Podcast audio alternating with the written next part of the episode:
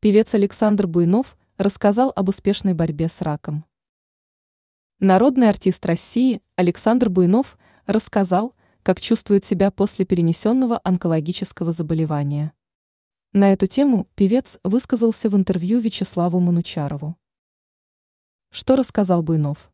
В 2011 году в прессе появилась информация о том, что у Буйнова диагностирован рак предстательной железы. Вскоре стало известно, что певцу сделали операцию и что она прошла успешно. Как рассказал артист, болезнь удалось победить, сейчас он о здоровье вообще не думает. Сейчас я о здоровье не думаю. Про онкологический недуг. Наверное, мы его победили, рассказал Буйнов. По словам певца, раз в полгода он делает секретный укол. Есть какой-то секретный укол, который я делаю раз в полгода. Сделал и забыл, добавил артист. Буйнов отметил, что перенесенное заболевание его не изменило. И от врачей великолепный хирург Матвеев, Михаил Иванович Давыдов, исходило и исходит добро.